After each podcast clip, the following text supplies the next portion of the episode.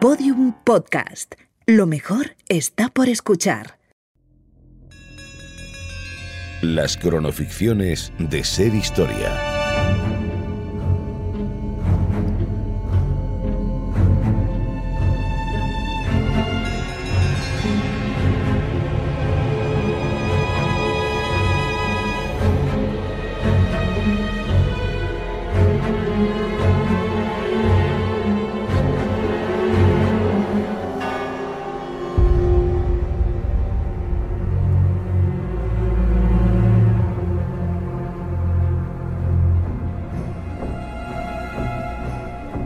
El rey Minos enfureció a los dioses cuando, al ir a sacrificar al toro de Creta en honor a Poseidón, dios del mar, lo encontró tan magnífico que decidió conservarlo en sus rebaños como semental. El dios del mar entonces montó en cólera e hizo que la esposa de Minos, Pasífae, se enamorara del astado y yaciera con él. De esa unión nació un ser monstruoso, de cuerpo humano y cabeza de toro fue conocido como el Minotauro y vivió encerrado en un laberinto de la isla de Creta, un lugar que también se consideró legendario hasta que un hombre vino a demostrar que era real. Ser Zurevans, el arqueólogo del laberinto. Años más tarde, Androgeo, hijo del rey Minos y de Pasífae, acudió a Atenas para competir en las Panateneas, las importantes fiestas que cada año se celebraban en honor a su diosa protectora, Atenea. Androgeo fue el claro vencedor de los Juegos y Egeo, rey de Atenas, herido en su orgullo, le acusó de conspirar contra su persona y lo mandó a asesinar cuando iba camino de Tebas a participar en otra competición deportiva. Al enterarse, Minos montó en cólera, invadió Atenas y una vez hubo vencido, proclamó una terrible sentencia. Cada nueve años, siete doncellas y siete muchachos atenienses serán entregados a Creta como ofrenda al Minotauro. Sea ese el castigo y caiga por los siglos sobre Atenas.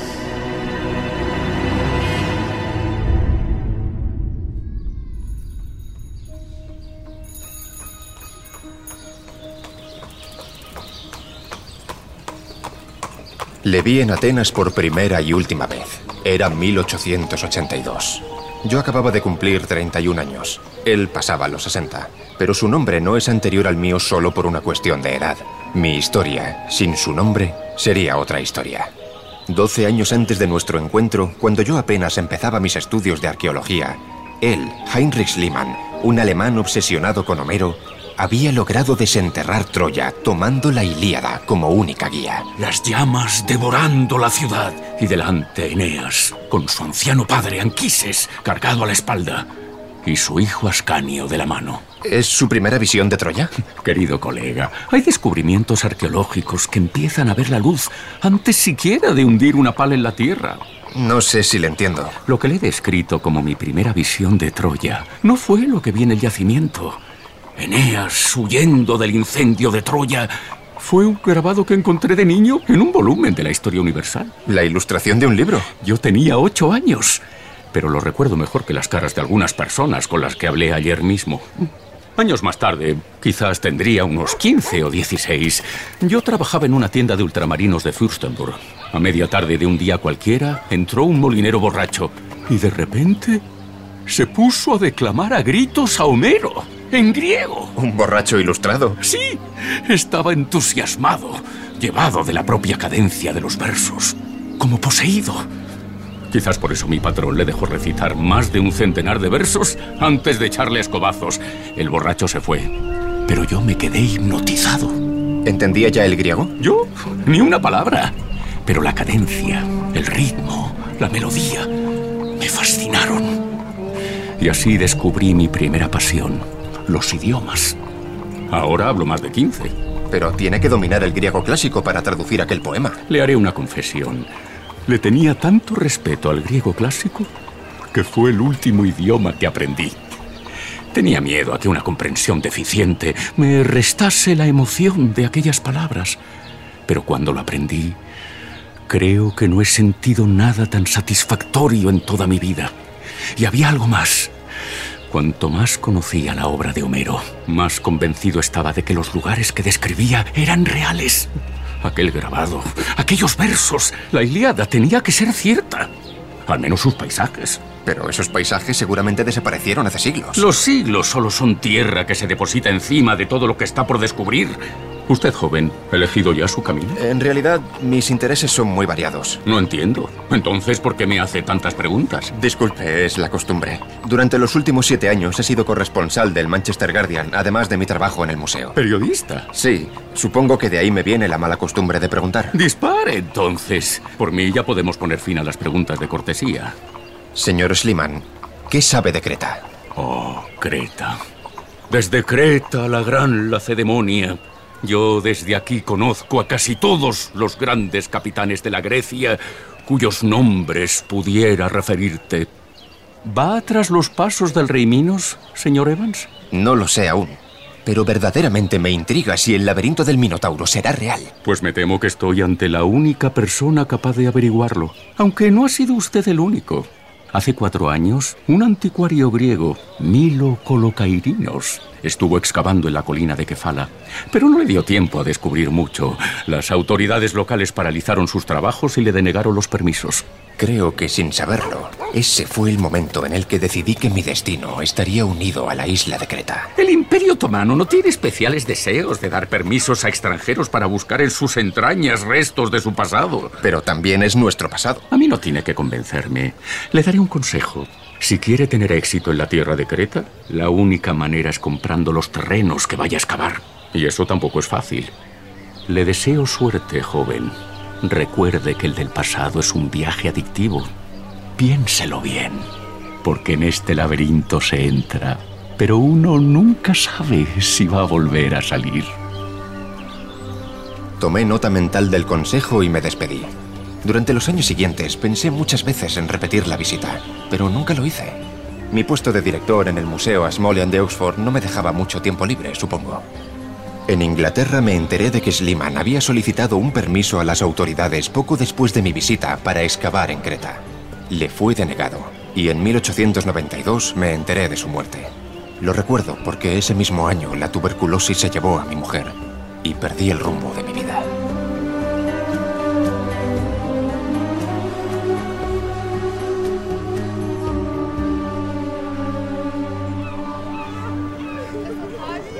Como cada nueve años, el puerto del Pireo volvía a inundarse de lágrimas. Era la tercera vez que los atenienses cumplían con el castigo impuesto por Minos tras la guerra. Catorce jóvenes, siete varones y siete doncellas debían embarcarse en un viaje que tenía como destino ser devorados como ofrendas humanas por el Minotauro, aterrador y único habitante del laberinto de Creta. Las galeras, con las velas negras anticipando la suerte que habían de correr sus pasajeros, aguardaban ya amarradas al puerto. Pero ese día padre, espera. ocurrió algo.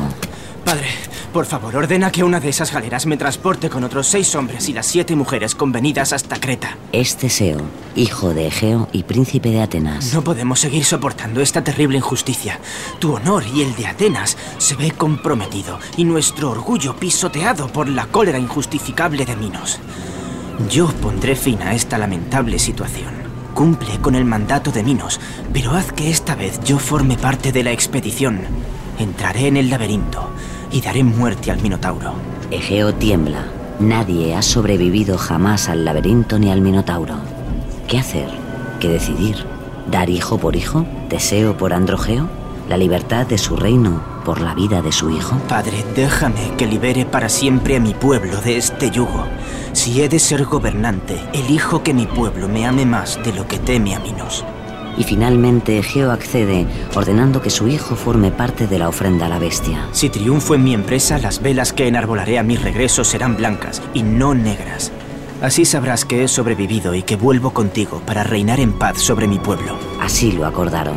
Teseo sube a bordo del velero y aunque hay leyendas que aseguran que es en realidad hijo de Poseidón, tiembla cuando el barco comienza a surcar el mar rumbo a Creta.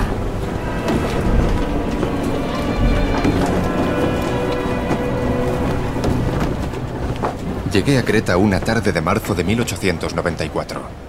Hice mi primera oferta por los terrenos dos semanas después. Y sin embargo, las excavaciones en una tierra que ya me pertenecía no comenzaron hasta el 23 de marzo de 1900. Tal fue el infierno burocrático, tales los problemas, que recuerdo pensar si el laberinto no sería otra metáfora poética para describir una situación política y administrativa que se había mantenido a lo largo de los siglos. Pero finalmente lo conseguí. En cuanto vi el terreno, sentí que aquella colina era el centro en torno al que giraban todas las leyendas de la Grecia antigua, y que mis pies estaban seguros, porque pisaban las huellas de otros pies que habían marcado la historia allí.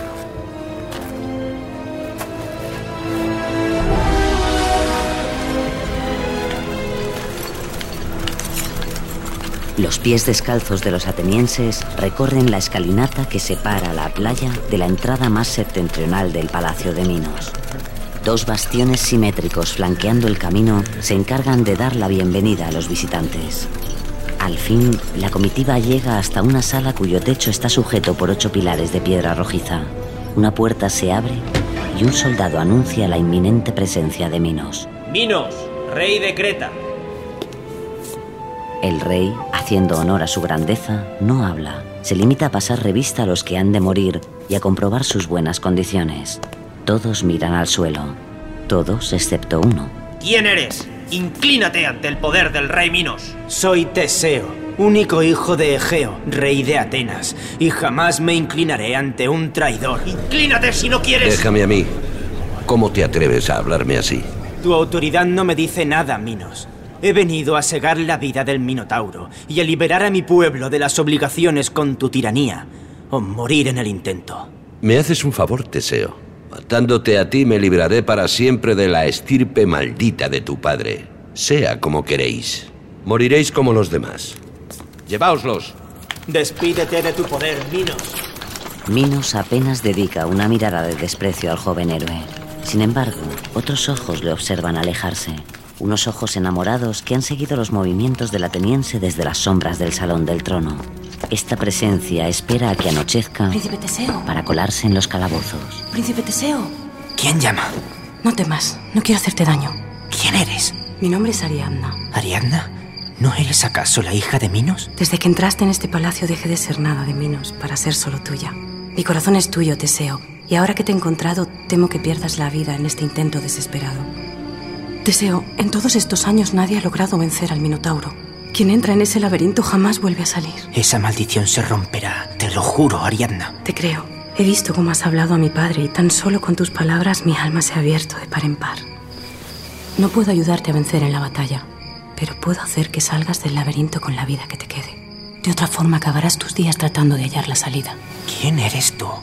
¿Te envían los dioses acaso? Solo mi corazón me guía y ahora está ligado al tuyo de por vida.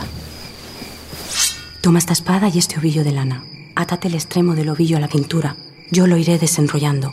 Cuando acabes con el minotauro solo tendrás que seguirlo de vuelta. Al final me encontrarás a mí. Tu ingenio me maravilla. Este gesto será recompensado por los dioses, pero ¿cómo podré pagarte yo? Llevándome contigo lejos de esta isla cuando salgas del laberinto. Te llevaré, princesa. No solo por este gesto, sino por tu valentía y tu corazón. Ahora vete antes de que los hombres de tu padre te sorprendan. Adiós, Teseo. Adiós, Ariadna. Con la primera luz del día, Teseo pisa la entrada del laberinto.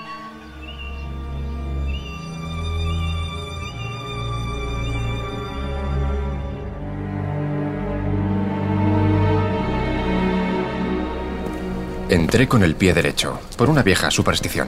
El laberinto, el mito, la leyenda era real y estaba a pocos metros de profundidad bajo la tierra. En menos de un año de excavación lo encontramos. No era griego ni romano, era otra cosa. Era mi descubrimiento. Es verdaderamente impresionante. Duncan Mackenzie, el arqueólogo escocés al que había contratado como jefe operativo del yacimiento. Lo conseguimos, Evans. ¿Sabe? De pequeño estuve con mi padre en multitud de excavaciones y soñé mucho, pero ni en mis mejores sueños me veía caminando por las ruinas de la respuesta a un enigma que ha tenido en vilo a generaciones de habitantes del mundo. Hasta ahora Grecia empezaba en el siglo VIII a.C. Ahora sabemos que existió en Creta otra civilización previa, tanto o más grande que la griega. Minoica. ¿Es el nombre oficial con el que la ha bautizado? Sí, llamé al Times para informarles de lo que tenía y sí, mencioné la civilización minoica. ¿No le parece que el rey Minos merece dar nombre a la civilización que tanto brilló bajo su cetro? Sin duda. En lo material nos rodea una estructura de más de 1500 habitaciones. ¿Qué habitaciones? Estancias con dos alturas más la base, habitaciones con sótano, escaleras de subida exteriores, muros que cierran el paso a zonas comprometidas. La construcción minoica es así, no sigue un patrón geométrico. Todo un laberinto, sí. Tan antiguo y sin embargo, los avances con los que contaban son impresionantes. Alcantarillado, un sistema de drenaje para eliminar el agua. A día de hoy, hay gente en Escocia que aún no tiene estos avances. Es increíble que sea real. Pero me sigue intrigando el tema de la escritura. Nunca tiene suficiente, ¿verdad? No se preocupe. Tiene tiempo y más de 3.000 tablillas cerámicas que le dan la razón y que ayudarán a seguir desentrañando misterios. Es verdaderamente extraordinario que tuvieran escritura y que no supiéramos nada de ellos hasta ahora. Tenemos que saber más. Tenemos que descifrarlas. Ahora, Evans, no me cabe la menor duda. Nunca he visto un arqueólogo tan perseverante como usted. Los secretos de la cultura minoica se le desvelarán y encontrará el camino, como Teseo hizo con el hilo de Ariadna. Pero ahora vamos, los obreros esperan para seguir trabajando en el área norte. Sí, vamos. Mackenzie tenía razón. No pararía hasta descifrar las tablillas. En cuanto podía me encerraba en casa con varias tablillas y me dedicaba a transcribirlas en hojas de papel y a intentar buscar un patrón común. Finalmente logré distinguir dos tipos de escritura.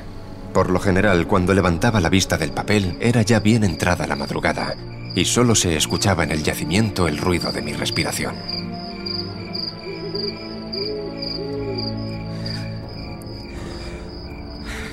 La siente casi la puede respirar. Teseo sabe que la muerte le está esperando tras uno de los infinitos giros que ofrece el laberinto. El hilo de lana atado a su cintura es un seguro de vuelta a campo abierto. Sin embargo, contra el monstruo no hay cuerda de seguridad que valga. Vamos, sal. Sube, baja, reza y desespera. Venga, ¿qué esperas? Muéstrate. Soy la cara de tu muerte. Avanza, retrocede, piensa, gira sin pensar. ¿Dónde te escondes? Y conforme avanza, el laberinto se le va metiendo en el cuerpo. No hay forma de saber si lleva allí seis horas o seis días. Sigue avanzando, atado a la cordura solo por aquel hilo que le une con el corazón de Ariadna. Finalmente llega a un patio abierto. Sé que estás aquí. Te oigo respirar. Cuidado, Teseo. Este no es un monstruo cualquiera. Te encontraré. Y esta vez serás tú el que pierdas la batalla. Teseo empieza a recorrer el perímetro de la plaza de disposición rectangular. La respiración tensa, las manos crispadas listas para la acción. Se termina el lado más largo del rectángulo y allí no hay más vida que la suya. Da el primer paso hacia el otro lado del... No ve venir el primer embiste. De repente, un golpe seco impacta en el costado derecho de Teseo y de golpe se le corta la respiración. Al tratar de levantarse, algo golpea su frente haciendo que caiga de espaldas al suelo. Nota la sangre caliente en su nuca y gira sobre sí mismo en el suelo para esquivar una nueva sacudida. La espada queda unos dos metros de su mano y no hay tiempo material de cogerla entre carrera y carrera del Minotauro, que cuenta con la agilidad de un joven guerrero y la potencia de un toro bravo. Siete minutos completos está Teseo defendiéndose de la bestia, que no recibe más que algún tímido golpe de mano. Teseo corre entonces hacia la galería de las columnas. El viento sopla y el Minotauro ve que tras una de las columnas un jirón de tela se mueve al viento. Sale corriendo y con toda la fuerza de que es capaz, salta tras la columna dispuesta a ensartar al héroe. Pero este ha arrancado un trozo de tela y sabedor de que la vista no es el órgano más desarrollado de un toro, lo ata a la base de una columna y se esconde esperando poder hundir su espada en el costado de la criatura cuando ésta ataque. Y eso no tarda mucho en ocurrir. Para cuando el Minotauro comprende la estrategia, es demasiado tarde. Yace ahora muerto sobre un enorme charco de sangre. Teseo, comprobando que sigue atado al hilo de Ariadna, abandona victorioso el campo de batalla. Soy libre.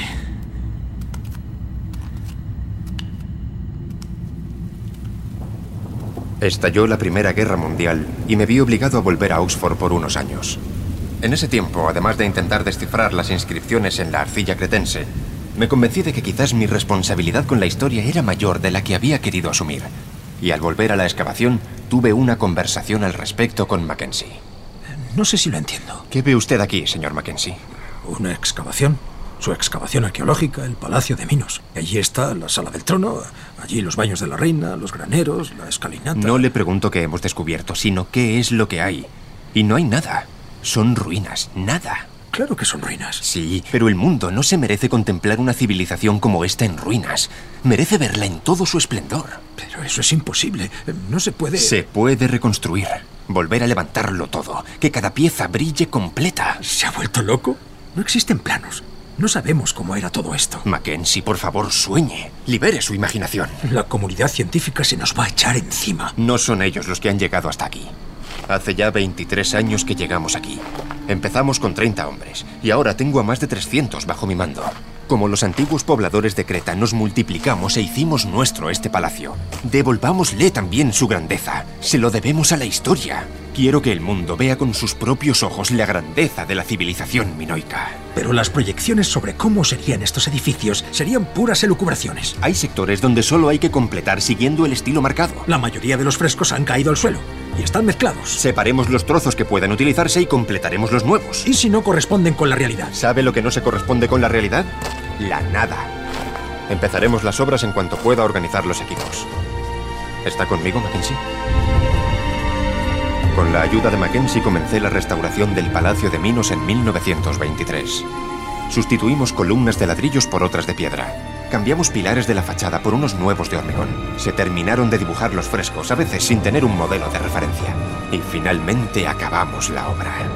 La comunidad científica se opuso a mi decisión en pleno, pero no era asunto mío que ellos no vieran como veía yo.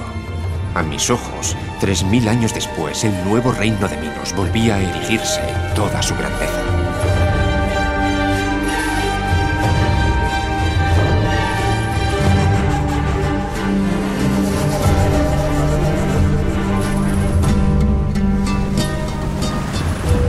Dos delfines flanquean el velero que devuelve al triunfante Teseo a Atenas.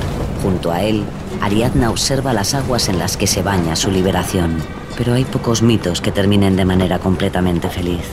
Antes de llegar a Atenas, el barco hace parada en Naxos, donde, al volver a subir a bordo, se pierde la pista de Ariadna. Hay quien dice que Teseo, hechizado, la olvidó allí. Otros que Dionisio la reclamó para sí y se la arrebató a Teseo. Otros que el héroe la abandonó al haberse enamorado de un ateniense. Sea como fuere, el barco parte rumbo a su puerto final con una pasajera menos y una tragedia más guardada en su destino. Teseo olvida enarbolar las banderas blancas que han de avisar a su padre del éxito de su empresa. Un final de tragedia griega avanza hacia su horizonte.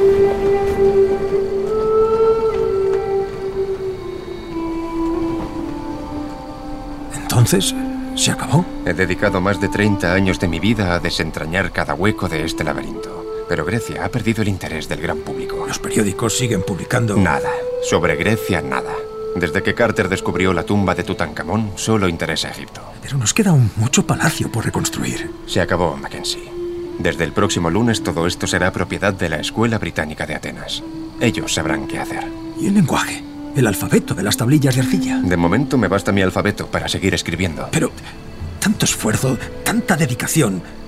¿Le ha compensado, Evans? No sé si puedo contestarte a esa pregunta, amigo. No pude hacer otra cosa más que lo que creí que tenía que hacer. Ahora vuelve la soledad hasta que pueda reencontrarme de nuevo con Margaret. Pero si le digo la verdad, la soledad nunca ha sido tan mala compañera.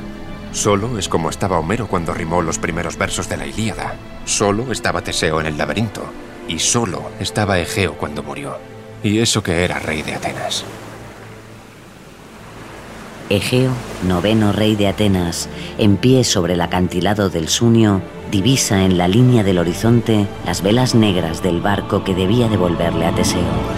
Desesperado, falsamente vencido, entiende que su hijo ha fracasado en sus planes y que ha muerto en aquel laberinto infernal. Sin poder soportarlo, salta al vacío, dando fin a su vida y nombre desde entonces a ese mar.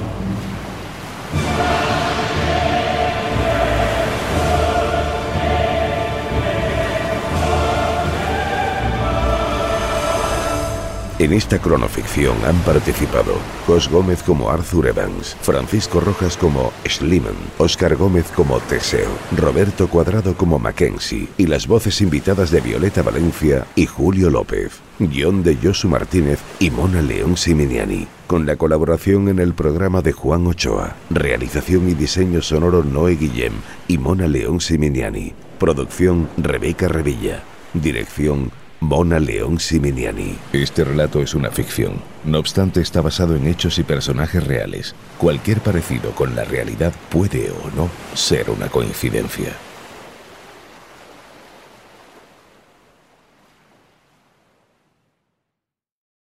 Todos los episodios y contenidos adicionales en podiumpodcast.com y en nuestra aplicación disponible para dispositivos iOS y Android.